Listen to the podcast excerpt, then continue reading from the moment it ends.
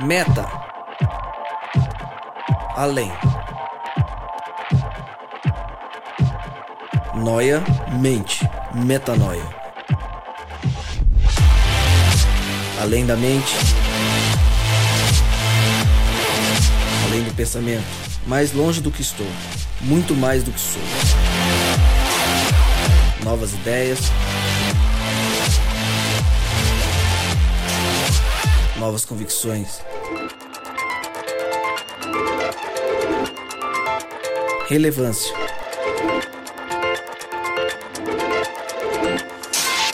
Plenitude. A busca pelo ideal.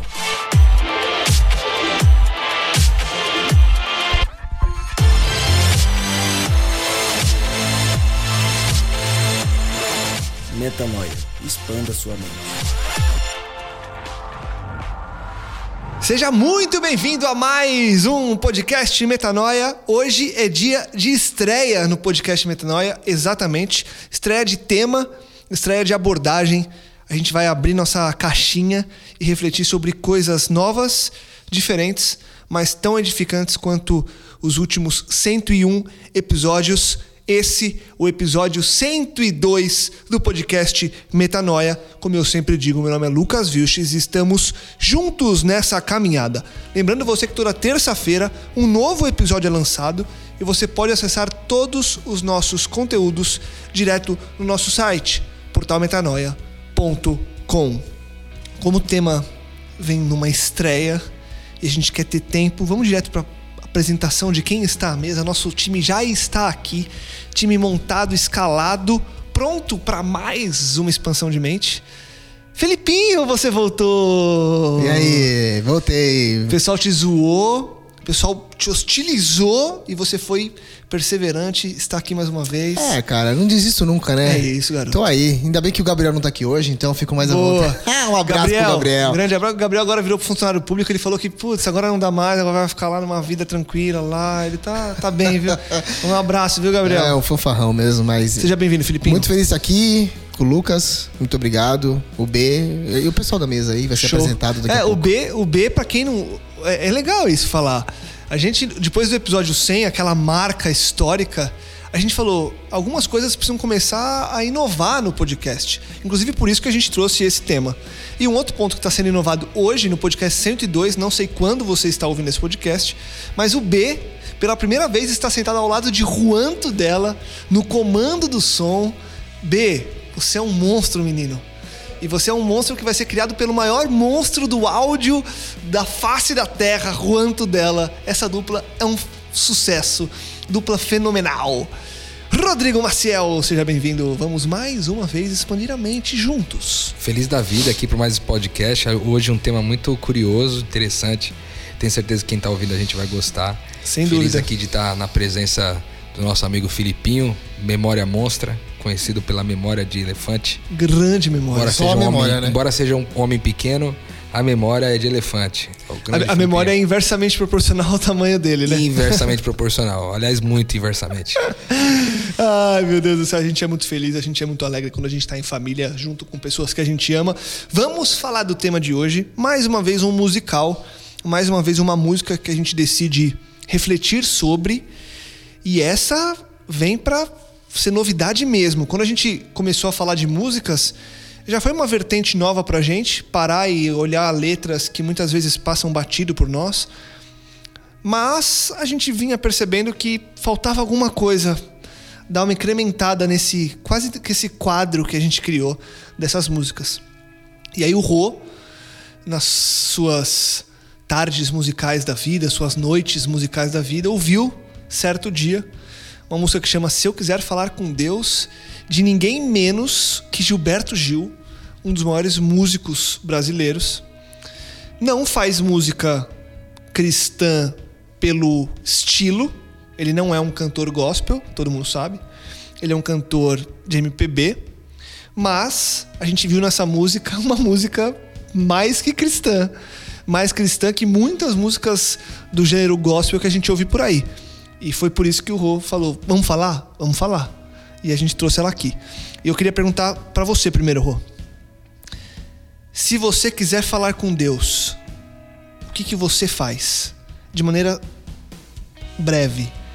Quando o Rodrigo quer falar com Deus, o que, que o Rodrigo faz?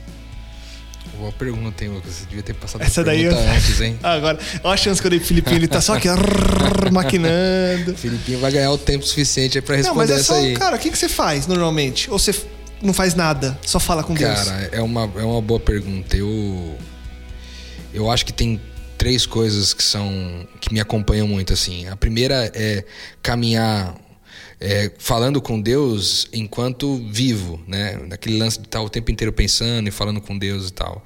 Eu acho que isso acontece, é um tipo de momento que eu acho que eu tenho de falar com Deus.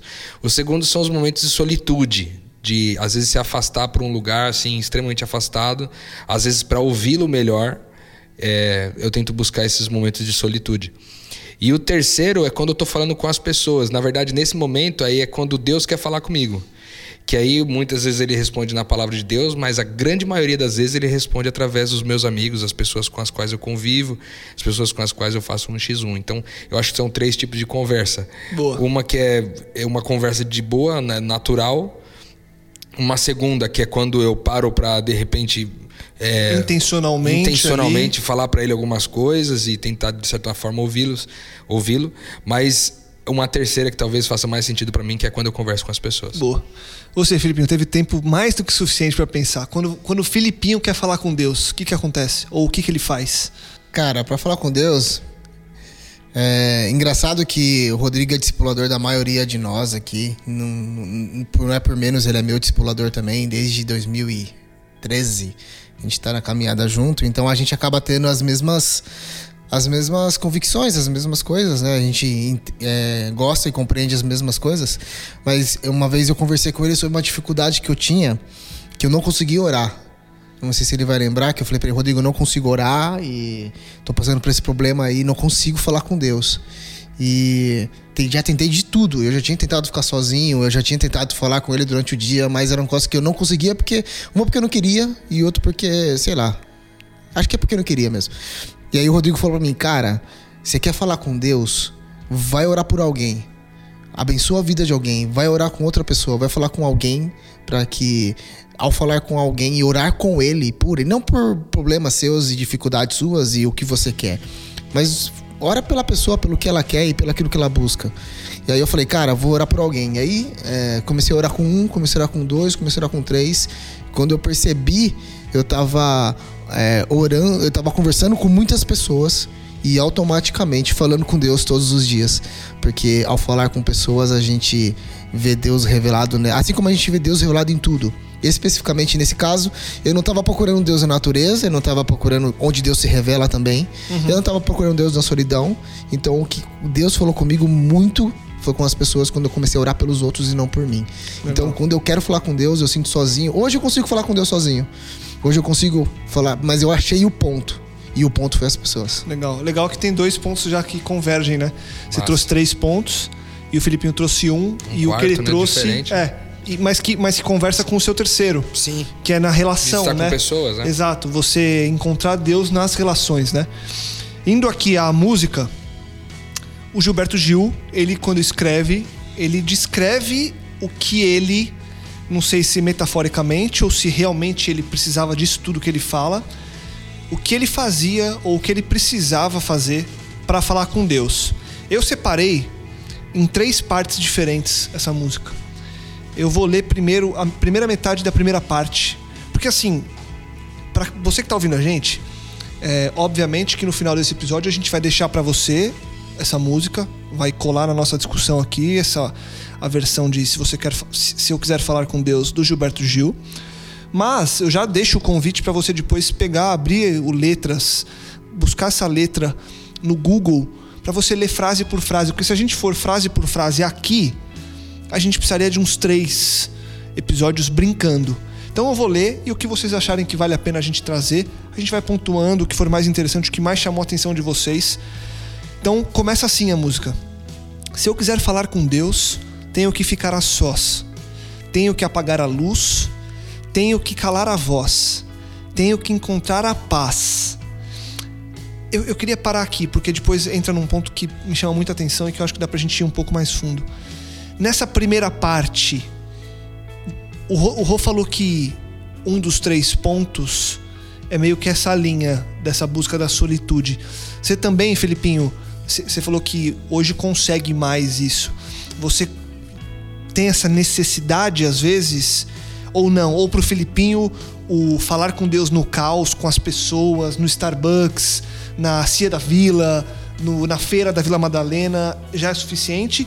Ou você também precisa apagar a luz, ficar a sós, calar a voz, tem isso na sua caminhada também, não? Tem sim, cara. Sabe por quê? Porque, como eu falei, eu não, não conseguia no começo. Mas começar a conversar com Deus através do terceiro ponto, que foi o terceiro ponto do Rodrigo, eu, isso impulsiona você, te impulsiona a, a querer os outros. Uhum. Na verdade, sim, eu sou um cara agitado, sou um cara que é, sou virado no giraia mesmo, eu faço, eu, eu corro, eu faço um monte de coisa. Pra ter noção, eu não ia conseguir estar tá aqui no horário e conseguir chegar um pouco antes ainda. Mas eu sou um cara que sou bem agitado e corro bastante. Então, assim, eu não paro porque eu quero, eu paro porque eu preciso. E eu senti a necessidade de parar. E é engraçado que a gente, exatamente quando a gente cala a voz e, e, e fica sozinho, não porque eu quero, porque eu quero ficar o tempo todo agitado. Né? Mas chega uma hora que tem que parar. Tudo na vida tem que uhum. parar. E quando a gente para, é como se Deus falasse assim, tá vendo? Calma, relaxa descansa. Não precisa ser na cama dormindo e não precisa ser, sei lá, sentado no sofá. Você pode no meio do dia parar e falar assim: eu vou sentar ali, vou tomar uhum. alguma coisa e vou né, observar Deus e ficar aqui quietinho. Então eu percebi que durante a semana, durante o dia, por mais que seja agitado o meu dia, eu precisava parar para ter um encontro com Deus. Então, por mais que não seja característica minha, é, a terceira característica que é mais uhum. a relação me impulsiona a Também, isso. é importante ter esse tipo de momento. Você, você vê como quase que necessário para a caminhada de um cristão esses momentos de solitude, de apagar a luz, calar a voz, a voz que está à nossa volta para ter essa conversa, é, no, como o jargão popular diria, no tete a tete com Deus? Eu acho com certeza importante e eu acho incrível como ele compôs essa música com uma relação intrínseca com o, o Evangelho de Mateus, no capítulo 6, no, no versículo 5 em diante que ele vai dizer algumas coisas muito legais a respeito da oração, um pouco antes de começar a falar do Pai Nosso, né? De nos ensinar a orar de acordo com o Pai Nosso. Ele diz assim: quando vocês orarem, não sejam como os hipócritas. Eles gostam de ficar orando em pé nas sinagogas e nas esquinas a fim de serem vistos pelos outros. Esse é um detalhe importante, porque ele fala assim: se eu quiser falar com Deus, tem que ficar sós. E aqui Deus ensina, ele vai falando assim: ó, mas quando você orar, vá para o seu quarto, feche a porta e ore ao seu pai que está em secreto. Então, seu pai que te vê em secreto te recompensará.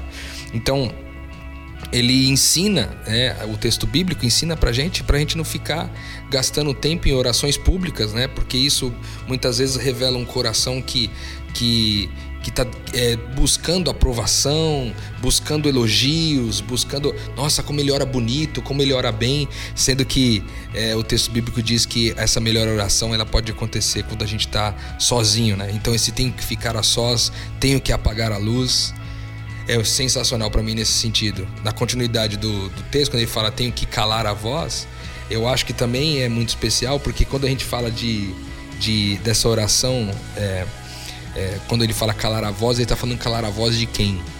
Qual que é a voz que não para nunca? É a minha voz, uhum. a voz dos meus pensamentos, né?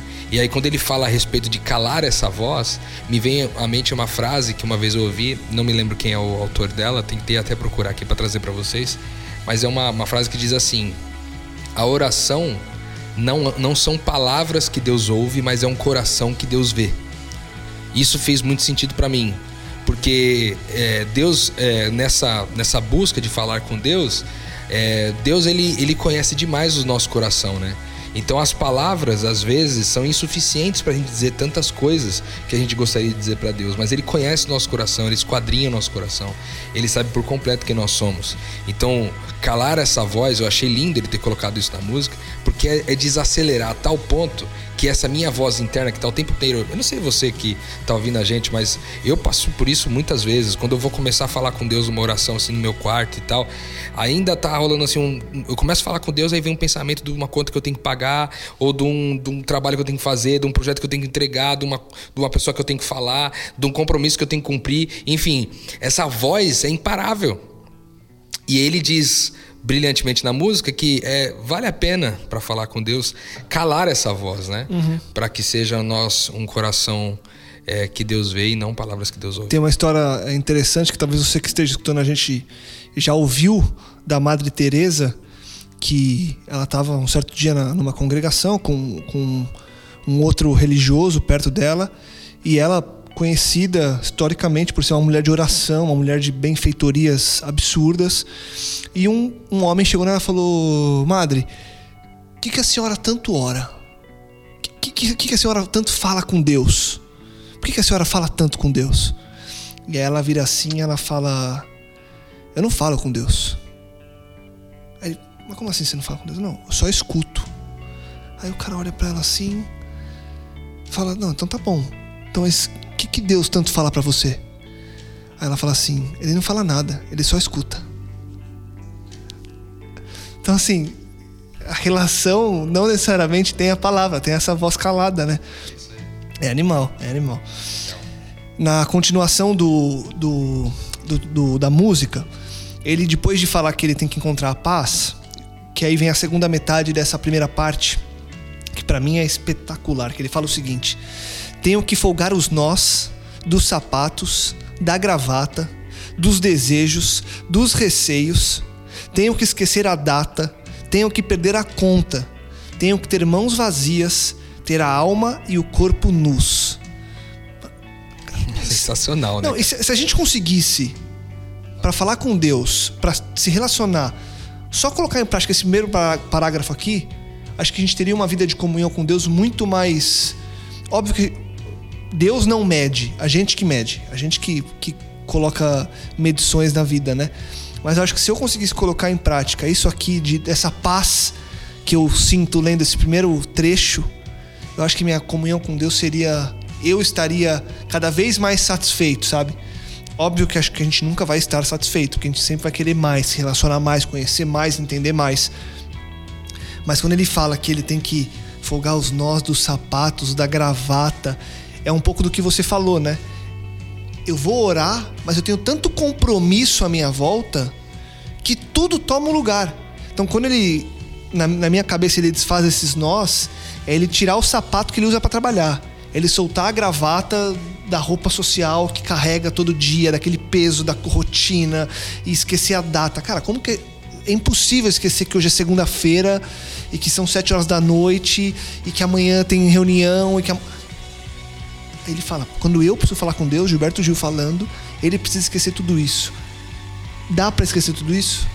Eu, eu, eu achei muito louco essa forma de que você viu. Eu tava aqui pensando no. que eu vi um pouco diferente, mas aí completou uma coisa com a outra. Que quando ele fala. Quando que a gente tá vestido de terno e gravata, né? Os homens, no caso.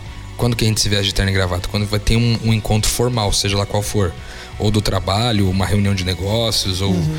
enfim, um encontro com alguém importante, a gente sempre utiliza o terno, é um, é um costume, né, em especial do nosso país. E quando ele fala aqui de, de folgar os nós dos, é, dos sapatos, da gravata, ele está dizendo também um pouco do seguinte: é, abaixe a sua formalidade, entendeu?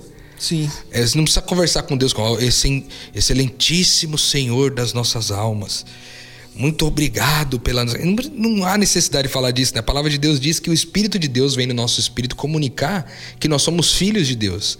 E, e ele vem nos comunicar isso de forma que nós dizemos Abba Pai, que significa papaizinho. Ou seja, se eu estou conversando com o papaizinho, eu, eu, eu não converso com o papaizinho com toda a formalidade que o terno e a gravata, por exemplo, propõem, né? Eu, eu converso com a gravata solta, com a despreocupação com a questão da formalidade, porque eu sei que meu pai não se importa com isso, entende? Não se importa de eu estar formal diante dele, conversando com ele. Então eu gostei demais dessa outra forma de ver, né? que além dessa questão de, de calar a velocidade do nosso trabalho, né? sair, desacelerar, tem também esse outro viés da não formalidade na hora de conversar com Deus. Né? E, sa e, sabe o que, eu, o que eu pensei aqui agora? Que quando você chega em casa, por exemplo, do trabalho, eu não trabalho de terno e gravata, eu trabalho só de camisa, calça jeans mas invariavelmente a gente acaba usando num momento ou no outro. Mas seja a roupa que você usar para trabalhar, seja um uniforme no hospital, Filipinho, seja o Rô que eu sei que usa terno e gravata em algumas reuniões que ele tem que fazer, seja eu com, com a minha roupa é, esportiva, enfim. Quando você chega em casa, eu, me, eu, eu projeto essa relação com Deus da seguinte maneira: eu chegando em casa, meu pai estando em casa, eu dou boa noite pro meu pai, falo, pai, quero conversar com você, mas espera aí. Aí eu vou, tomo um banho, põe minha pantufa, põe o pijama, deito no colo dele e converso. Muito louco.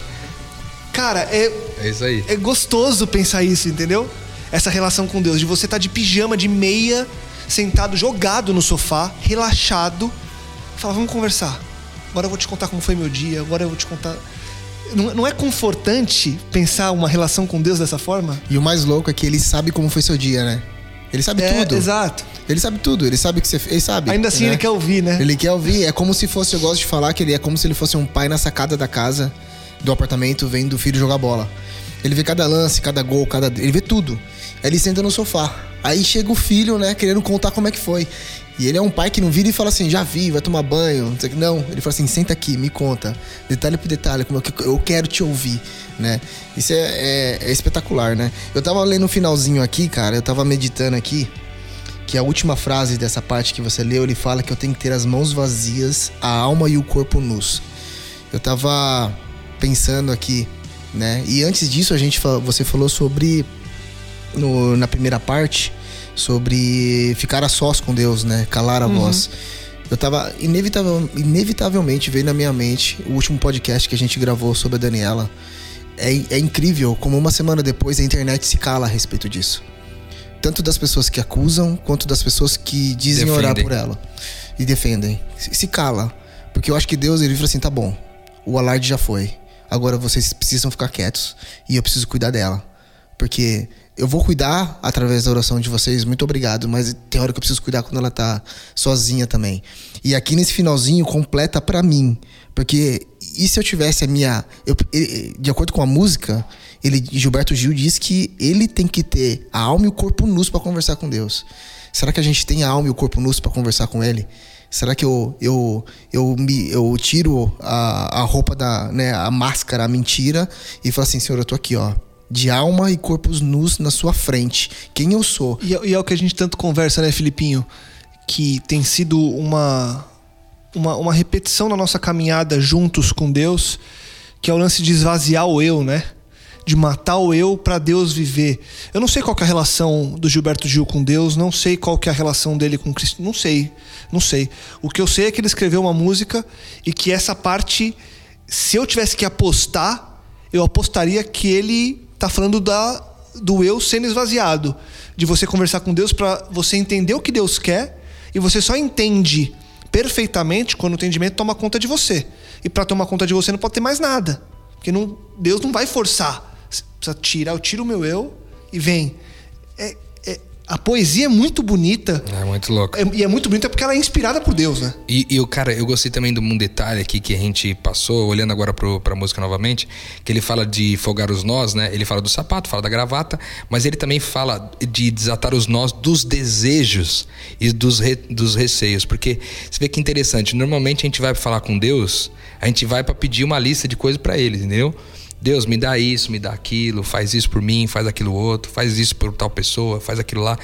Uma lista de coisas. Ele está dizendo: eu abro mão, eu desato os nós dos meus desejos, ou seja, não para conversar querendo obter de Deus algum benefício, alguma vantagem, e ao mesmo tempo ele também desata os nós dos desejos, do, dos receios, perdão. Então, nem aquilo que ele quer levar de pedidos, né? Uma lista de pedidos, uma lista de supermercado para Deus. Deus, aqui, ó, tá aqui a lista de compras, né?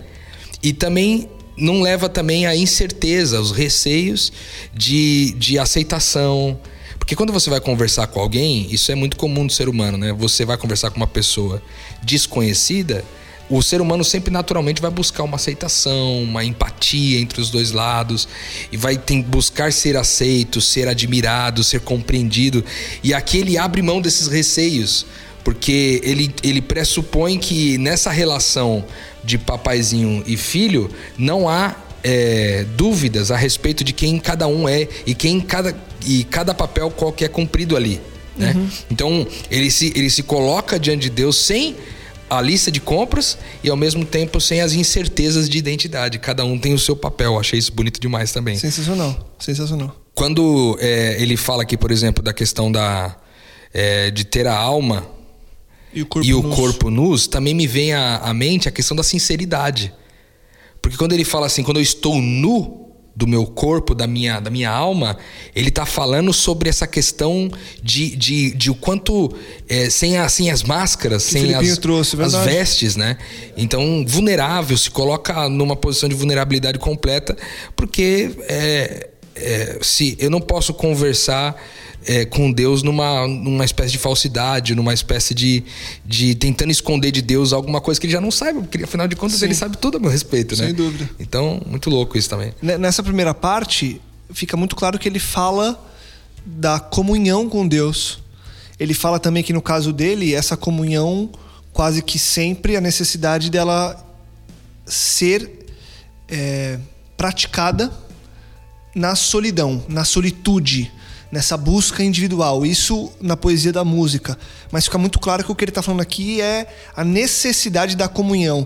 E aí, quando eu vou para a segunda parte, que eu disse que eu dividi em três, eu vou ler o resto dessa segunda parte agora, que diz o seguinte: Se eu quiser falar com Deus, tenho que aceitar a dor, tenho que comer o pão que o diabo amassou, tenho que virar um cão, tenho que lamber o chão dos palácios, dos castelos, suntuosos do meu sonho. Tenho que me ver tristonho, tenho que me achar medonho, e apesar de um mau tamanho, alegrar meu coração. Mais uma pancada, né? Mais uma pancada. Mais uma pancada, né? Porque ele fala da necessidade de entender o sofrimento e de entender, e aí, e aí de novo, vou repetir mais uma vez não sei qual é a relação do Gilberto Gil na caminhada dele. Não conheço toda a obra dele, conheço poucas músicas, mas gosto muito do que ele faz. Mas isso aqui é identidade, porque ele está falando aqui assim, eu tenho que entender quem eu sou, tenho que entender qual que é a minha posição, me colocar como a, o, o que eu sou realmente, para aí sim eu conseguir ter essa relação com Deus. É muito alinhado com o que a gente conversa sempre, né, Rô? Muito alinhado. Eu, eu gostei de, um, de uma parte do texto quando ele diz assim: eu tenho que aceitar a dor, porque isso pode ser visto de duas formas. A primeira é: tenho que aceitar, aceitar a dor do que eu vivo. Uhum. Tipo assim, não chegando assim, Deus, eu não aceito sofrer por isso. Entendeu? Eu não aceito o que eu tô passando como se tivesse que exigir algum. exigindo algum direito de Deus, entendeu? É, mas entendendo que aquela dor a qual eu estou submetido é, ela faz parte da minha caminhada por alguma razão e eu chego diante de Deus para conversar com Ele ciente de que é, essa dor que eu estou passando faz parte por alguma razão da minha caminhada.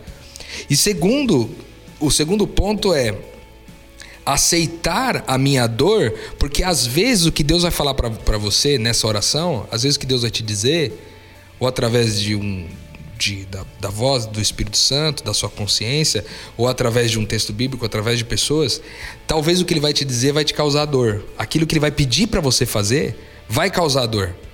Então, é, já vou na predisposição de aceitar a dor, seja ela a dor da minha condição, ou seja ela a dor do meu plano de ação, entendeu?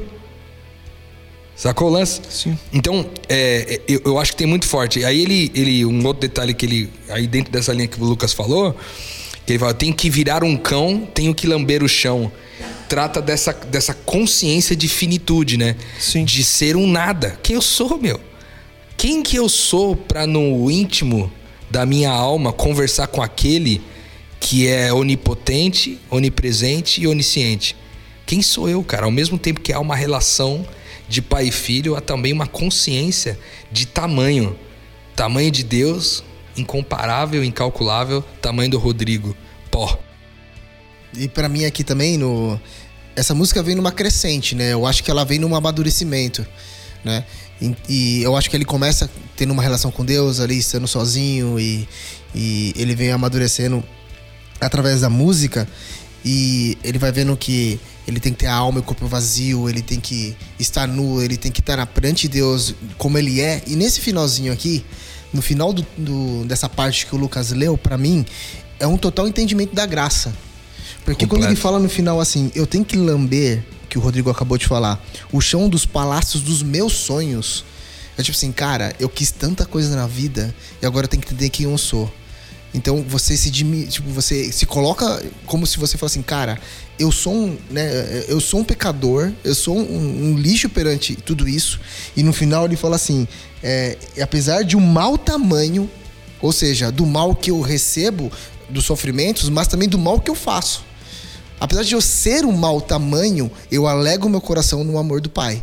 Oh, você falou uma coisa muito louca aí, Felipe, o negócio da graça, porque é o seguinte, dá a sensação aqui também que quando ele fala assim, de ele se colocar como um, um cão que lambe o chão dos palácios, dos castelos suntuosos do meu sonho, veja, ele está lambendo o chão de um lugar que ele chama de palácio e de castelo, que ele julga não ser merecedor. Sacou? Exatamente. Então ele, ele lambe o chão no, na, na demonstração de finitude mas ele está demonstrando sua finitude num lugar incrível onde ele foi colocado. Uhum. Ou seja, ele garante que ele é finito, mas ele reconhece a bênção, entende? Apesar do mal. Apesar do mal, a bênção é, de condição diante de Deus. Sou um lixo, sou mal por natureza, mas Deus me colocou num lugar de glória por, por escolha dele, né? Sensacional essa noção de graça no meio dessas, dessas frases, cara. Muito bom mesmo. E, e, no finalzinho, endossando isso que vocês estão falando, ele vai falar que tenho que me achar medonho. Ou seja, eu não posso me exaltar. Ou no, na forma popular de falar, eu não posso me achar. Não tem como eu me achar eu achar que eu sou tal, que eu sou digno do castelo, que eu sou digno do palácio, que eu sou digno de conversar com Deus. Eu tenho que entender que eu sou medonho. Que eu sou medonho. Eu, cara, eu sou. De todos eu sou. aqui, eu sou o pior. Eu sou o pior. Ainda assim, eu tenho que alegrar meu coração. Porque eu tenho a possibilidade da relação com Deus, apesar disso tudo. E a certeza do amor dele, da graça e da misericórdia que se renova todos os dias. Todos os Exatamente. dias, cara. E que você vê que interessante, né? Um, um, supostamente, talvez alguém que não conheça tão profundamente, ou que a gente acha que não conhece tão profundamente uma relação com Deus por não professar ser um cristão, é, trazer uma, um entendimento, uma revelação. Porque quem revelou isso no coração do cara foi o Espírito Santo, viu? Porque quem, quem tem essa noção de finitude e a noção de onde foi colocado pela graça de Deus, conheceu muito a respeito de quem Deus é. E, se você chegou até aqui, esse ponto do podcast, você pode ter começado né, com o pé atrás, falando assim, cara, o que, que, que eles vão falar, né? Gilberto, o que, que pode vir, aquela a soberba ruim que vem da gente, o que pode vir de bom de um cantor de MPB? Parte do que pode vir de bom de mim. O que, que pode partir de bom de mim? Nada. E agora a gente lendo o texto do cara, meu, a gente vê que o Espírito Santo se revela em qualquer lugar, em todos os lugares. talvez a mesma pergunta que os fariseus fizeram, né, quando falaram: o que, que pode vir de bom da Galileia? Só né? o Cristo, né? Só o Cristo, né, cara? Tem um detalhe importante também nessa, né, no, no, texto. Você vê que a gente não vai ler todo o texto bíblico aqui, mas se você for lá em Mateus 6, de 5 até é, o final do Pai Nosso ali, no versículo 15, são 10 versos que fala sobre essa questão da oração, você vai ver que tem muita semelhança com o que o Gilberto Gil estava querendo dizer aqui, mas eu achei bastante é, interessante uma coisa que ele cita, que ele fala assim: é, quando vocês orarem, não fiquem repetindo sempre a mesma coisa como fazem os pagãos. Eles pensam que por muito falarem serão ouvidos. Ele trata dessa questão de não ser alguém que repetitivo, né? Quando ele fala da questão das, da, do, da gravata e desfazer os nós e tal. E ele fala também assim o seguinte: é, não seja iguais a eles, porque o pai, é, o seu pai sabe o que vocês precisam antes mesmo de vocês pedirem. Então ele parte desse pressuposto que o pai já sabe o que tem que pedir, quando ele muitas vezes fala aqui que ele abre mão da questão dos desejos e dos receios para poder, é, de alguma forma, conectar com Deus ali, né? Um outro detalhe importante que eu achei é essa contraposição de que ao mesmo tempo ele se vê tristonho e ao mesmo tempo ele alegra o coração, entendeu? Uhum. Ele sendo é uma, são umas lógicas do reino de Deus são sempre inversas, né, cara? Mas quando eu tô triste é quando eu me alegro. Quando eu sou pobre é que eu, eu me rico. entendo rico. Quando eu tô fraco é que eu me vejo forte. Essas, essas, é, esses pensamentos subvertidos do reino de Deus são incríveis. E eu acho que ele também traz isso aqui dentro dessa, dessa fala dele. Foi sensacional. sensacional. que Cristo ele é especialista em inversão de polaridade. Ele é especialista nisso. Quando você se acha o pior, é aí que ele te torna o melhor. Porque é quando Maria Madalena, no meio de fariseus, desculpa, não lembro se foi Maria Madalena mesmo, mas quando a. Acho que foi, né? A prostituta que lava os pés de Jesus com os cabelos, é, se acha a pior no meio dos fariseus. Ele diz que ela é, só muito amou porque entendeu que foi muito amada. Então a, ele, ele torna o pior o melhor. E, e é, sabe o que é muito louco disso, Filipinho? É que mesmo a pessoa que é tornada melhor sendo a pior, não por isso ela vai se achar melhor depois disso. É Entendeu? É a questão da trave. Ela se acha pior, Jesus a, a faz melhor, mas a partir disso, não, não, não é consequência ela passar a se achar melhor. Porque senão ela inverte de novo a lógica. É porque a gente entende que é tudo por ele, né? Quando, gente, quando ele faz, nos faz melhor, a gente entende que é tudo por ele e para ele. Que se parte de mim, parte algo de bom, não foi eu que fiz. Sem dúvida. É, sem dúvida. Nunca fui eu que fiz. Boa. No, quando a música ela e você pontuou muito bem que a música vem numa crescente. Ela vem da comunhão, que é essa relação primária, esse conhecimento de Deus quase, essa coisa do contar pro pai como que foi o dia, uma coisa bem é, bem básica de qualquer tipo de relação. Depois vem pro entendimento de quem nós somos dessa necessidade dessa morte do eu, desse sofrimento, seja em mim, seja o sofrimento é, que é posto à minha frente. Da convicção da graça. Da convicção da graça. E aí chega no final, eu vou ler a última parte que eu separei em três partes, e que para mim finaliza com chave de ouro. E, e é, sabe o que eu acho muito legal? Quando a gente para pra ver essas músicas, que grande parte delas são muito poéticas. Grande parte delas é muito poética.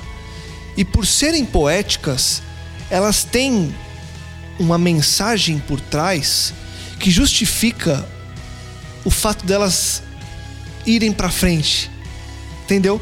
Quando você lê, por exemplo, a gente já fez Estevão Queiroga, a gente já fez Jefferson Pilar, não são letras que elas acabam nelas mesmas.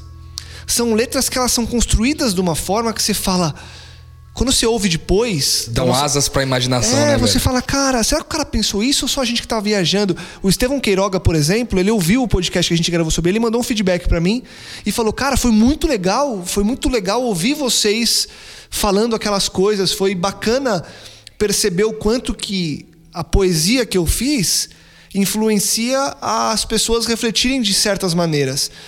E muito provavelmente a gente está vendo essa música de uma forma e a pessoa que vai ler essa letra amanhã vai ver de outra, porque a poesia ela te dá essa possibilidade.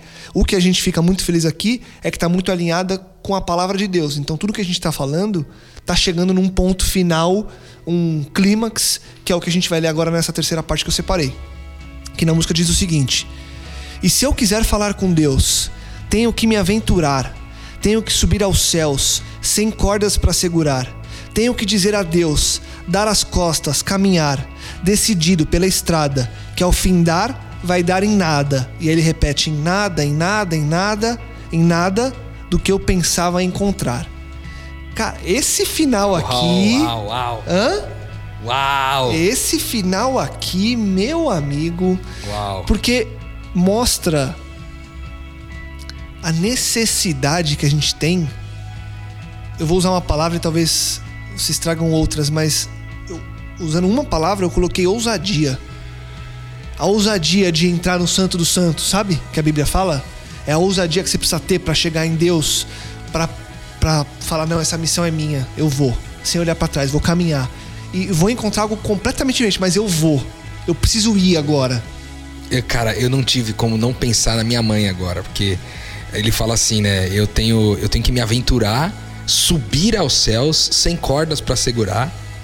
Tenho que dizer adeus, é, aqui até na continuidade, mas somente nesses três primeiros versos, tenho que me aventurar, tenho que subir aos céus sem cordas para me segurar. Eu me lembro da minha mãe. A minha mãe, ela, ela tem um padrão de oração com Deus que ela imagina a cena dela saindo da terra e, e, e, pela imaginação ela, ela ultrapassa lá o céu tal, aí entra no universo, passa ali pelas estrelas e tal, até chegar no trono ali, no, talvez no terceiro céu, chegando diante do trono de Deus e ela vai acompanhada com Jesus e ela imagina isso e ela vai construindo a oração dela com essa viagem até lá, né? Isso fez muito sentido para mim porque é, ela se aventura nesse processo de sair né, da, da realidade, vamos dizer assim, e transcender a tal ponto de imaginar essa, essa, esse encontro com Deus. Né? Minha mãe, ela costuma dizer que ela tem três tipos de encontro com Deus. Respondendo a, a pergunta até do, do, começo do podcast aqui, é, a partir da minha mãe, né? Minha mãe, ela fala que ela tem três tipos de encontro com Deus. Acho que eu esse negócio de três, que eu falo sempre vem da minha mãe, viu? Eu acabei de, de entender agora, hein? E ela fala que o primeiro momento é esse que ela viaja, né? Ela sai, ela faz uma viagem, ela se aventura numa viagem na imaginação de sair da terra e chegar no céu para conversar com Deus. Um segundo momento que ela faz como se fosse uma reunião formal para falar sobre algo sério. Ela tem um papo sério com Deus, aí ela se arruma e ela vai diante de Deus e começa a falar com Deus numa, numa uma, uma questão mais formal. E um terceiro momento que ela fala que é a dança com aba que ela ela põe uma música para tocar e ela se imagina literalmente dançando com Deus no meio da sala, cara. Eu acho sensacional demais essa forma que minha mãe ora, cara. Eu me admiro demais, inclusive. E ao ver aqui Gilberto Gil declarando a mesma coisa, né? Talvez não com esse nível de detalhes, isso me deixa assim demasiadamente é, convicto de que minha mãe tem é, essa algo para contribuir em relação à oração, sem dúvida nenhuma na minha vida. Cara, é, é, a mãe do Rodrigo é, é um ícone, né? E eu lembro de uma. A gente conversando entre amigos que a gente virou. O Rodrigo falou assim: Cara, quando minha mãe ora, acontece. E a gente brincando falou: Sério, Rodrigo? Ele, sério, mano, minha mãe ora. Eu falei, tipo Jesus, cara. Ele falou, né? Tipo Jesus. Falei, então, então tá bom, então. Então parei, então. é tipo Jesus, então. então. Mas a mãe do Rodrigo, ela ela é exemplo para cada um de nós. Um dia ela tem que estar tá aqui. Ia ser muito louco se ela estivesse aqui. Mas falando da música, eu vejo uma ousadia muito grande aqui, cara. Fazendo relação com uma outra música. Tem uma música que fala assim: Eu descobri que azul a cor da parede da casa de Deus. Charlie Brown Jr. Charlie Brown Jr. Poeta chorão. Esse cara fez umas músicas tá boas. Louco. Cara, e eu descobri, conversei com o Rodrigo esses dias através de eu um papo. Eu descobri que no... azul é a cor da parede da casa de Deus. Não há mais ninguém como você e eu. Ah, ah que o Lucas pode aventurar como cantor. Se não der certo o trabalho Record, tá, se não der certo, já sabe pra onde, hein? Mas, cara, eu conversando com o Rodrigo, uma revelação que eu tive num PG, um cara contou pra gente, cara, da onde Chorão tirou essa letra. Ele tirou essa letra de um encontro do Narcóticos Anônimos, que as paredes são pintadas de azul. E ele descobriu na relação ali na Narcóticos Anônimos que, que azul é a cor da parede da casa de Deus. Então, quando ele é ousado aqui, dizendo que a gente tem que ir até Deus, cara, eu acho que a gente tem que entrar na Narcóticos Anônimos. A gente tem que sentar com o morador de rua no chão. A gente tem que abraçar pessoas que não são abraçadas e amar pessoas que não são amadas. A gente tem que ser ousado. É fácil a gente querer ir pro céu porque é um lugar bonito, entendeu? Difícil é a gente querer ir além aqui. Não, e querer ir pro céu sem segurar a corda, Sem entendeu? segurar a corda. É subir a escada sem corrimão. Exatamente. É correr o risco correr de cair, o entendeu? risco, né? Exatamente. E nada melhor do que correr o risco nessa lógica que o Filipinho trouxe, né? Que tem um texto bíblico que fala que Jesus, antes de ascender ao céu, eu vou até procurar depois aqui o endereço. Ele diz que antes de ascender ao céu, ele desceu às maiores profundezas da terra. Então, a gente às vezes, muitas vezes, está buscando subir para alcançar Deus, quando a gente nunca vai conseguir fazer isso sendo tendo antes, se não tendo antes, descido às mais baixas profundezas na como diz uma amiga minha, dando uma bicuda na porta do inferno e indo encontrar com aqueles que, que de fato podem revelar nessa relação mais ainda de quem Deus é, né? Um detalhe importante da letra da música quando ele fala assim: "Eu tenho que dizer a Deus, dar as costas e caminhar". Cara, isso aqui é sinistro, porque é o seguinte, quando eu vejo ele falando isso, para mim dá a sensação seguinte: fui lá, subi, falei com Deus, troquei ideia com ele e depois virei as costas para vir embora sem medo de que ele, por traição, vai dar um tiro nas minhas costas. Por todo erro que eu cometi, por todo lixo que eu sou, por todo mal que há em mim, ele poderia me fulminar num simples estalar de dedos. Mas eu viro as costas e vou embora tranquilamente, porque eu conheço o amor do meu pai. E sei que mesmo depois de tendo me colocado diante dele mal do jeito que sou, quando eu viro as costas, ele continua me amando, cara. Eu, eu vejo, e até somando ao a sua forma de ver esse, essa parte, eu vejo muito essa parte como o nosso chamado para missão. Esse lance do virar as costas e caminhar, dar a Deus, caminhar por uma estrada, porque o que, que eu percebi nessa música? É, por isso que eu quis separar em três trechos. A primeira parte, esse se eu quiser falar com Deus na comunhão, então se eu quiser falar com Deus na oração, no estudo, numa música, se eu quiser falar com Deus ne- nesse, nesse quesito. Depois, se eu quiser falar com Deus entendendo quem eu sou, vivendo a cruz, a morte do eu, entendendo os porquês de eu estar aqui, de eu viver, Reconhecendo quem ele é. quem ele é, antes de reconhecer quem eu sou, reconhecer quem ele é, e aí ele me mostra quem eu sou. E nesse final, nessa ousadia, pra mim tá a missão. Deu, se eu quiser falar com Deus, eu tenho que aceitar a missão que ele me chamou pra viver. Então não dá pra eu simplesmente me trancar num quarto, fechar a porta e desligar a luz e falar com ele. Eu tenho que entender que eu tenho que dizer a Deus. Eu tenho que dar as costas. Eu tenho que caminhar. Eu tenho que ir por uma estrada em direção a ele. E aí, pra mim, a porrada final são as duas últimas frases que ele fala que no final não vai dar em nada do que eu imaginava, do que eu pensava encontrar.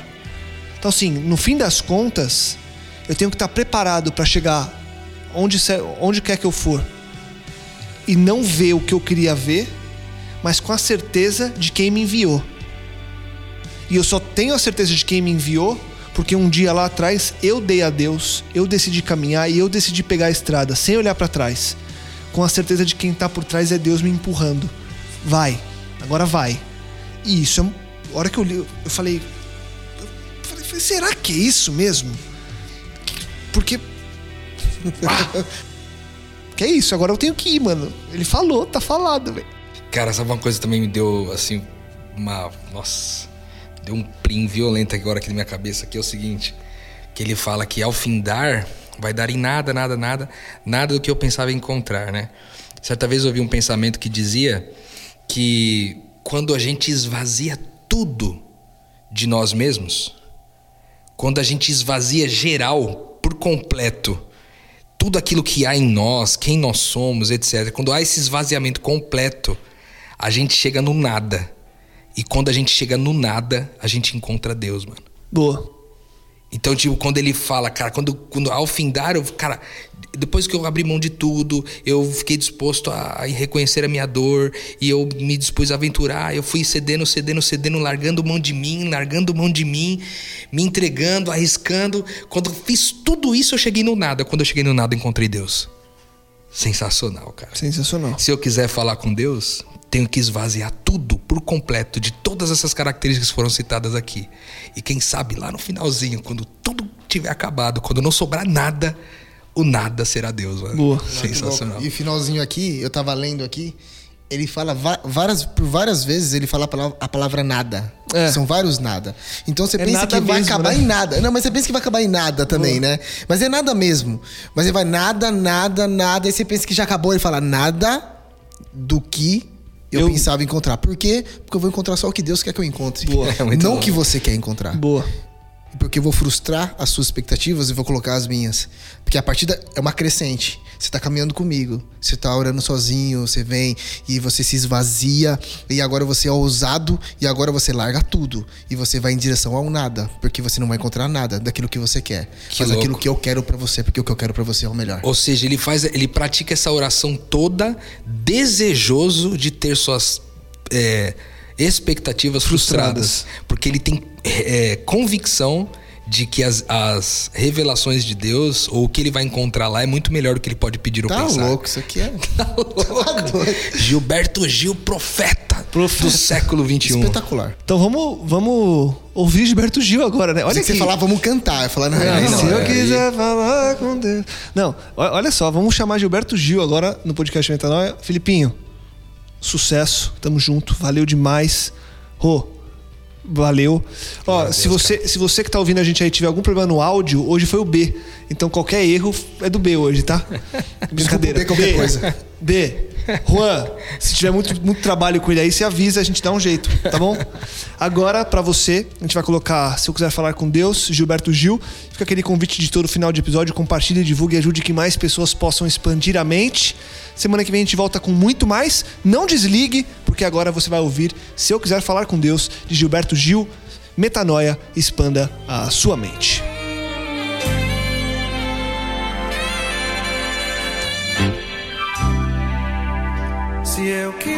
Falar com Deus, tenho que ficar a sós.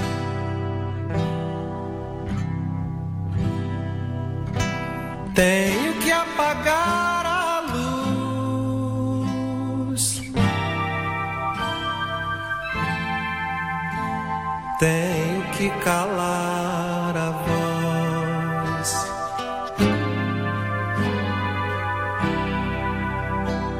Tenho que encontrar a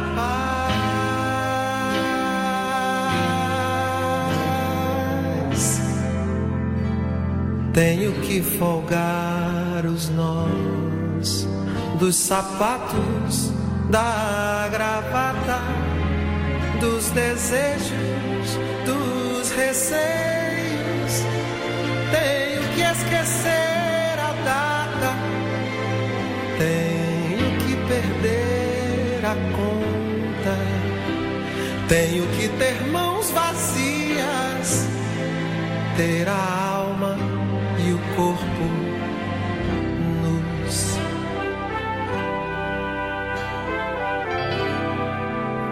Se eu quiser falar com Deus,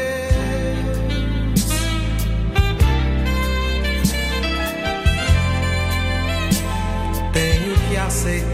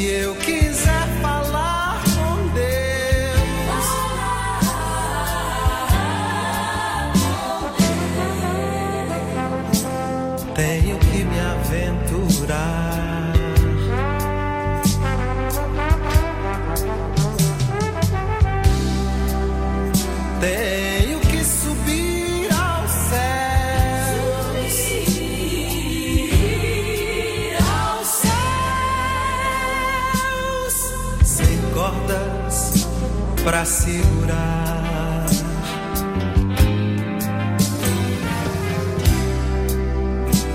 Tenho que dizer adeus,